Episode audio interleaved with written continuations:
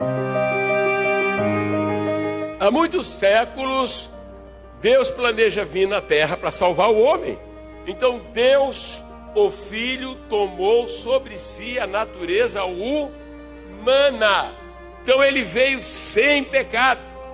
Por isso não justifica você dizer, ah, eu vou sair daqui da igreja porque o irmão tal me tratou mal. Eu vou sair por isso, irmão. Você não aceitou o irmão tal, você aceitou foi aquele que te ama. Você aceitou aquele que não te trata mal. Eu aceitei foi a Jesus Cristo. Talvez você esteja tantos anos na igreja, mas você nunca se rendeu a Jesus completamente.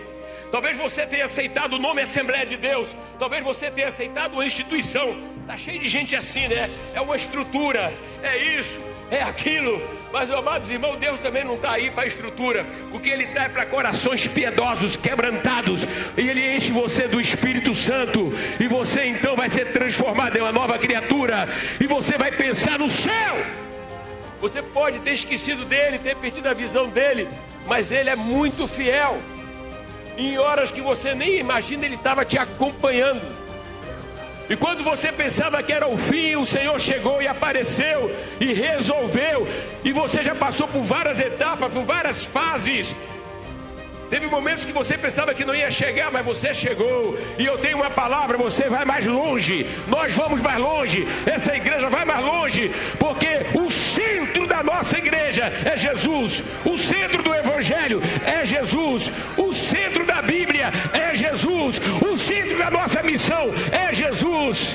É hora de você reavaliar a sua vida e dizer: Eu quero ser crente de verdade. Até aqui a minha vida cristã foi uma mentira, mas eu te peço perdão. Mas hoje eu quero nascer verdadeiramente, eu quero me consagrar verdadeiramente. E quando você voltar para o trabalho, as pessoas verão que você está diferente, porque quando estiverem falando que, é que aconteceu no final de semana de orgia, você se sente mal, você pede licença e ou daqui a pouco você aproveita o horário para pregar Jesus Cristo.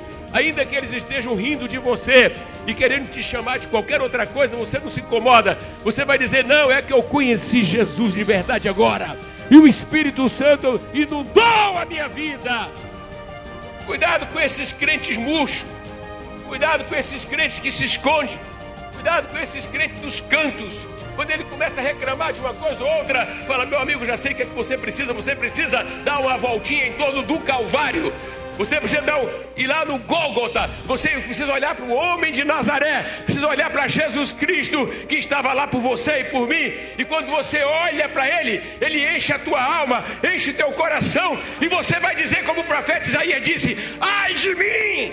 É muito maravilhoso nós sabermos que nós podemos realmente ter a alegria da salvação em meio à turbulência deste mundo, mas você é alegre. Em meio ao desencorajamento, às situações para desanimar, você tem ânimo, eu tenho ânimo. Tendo, tendo sempre bom ânimo. Você precisa aceitar que a tua maior necessidade é de ser cheio do Espírito Santo.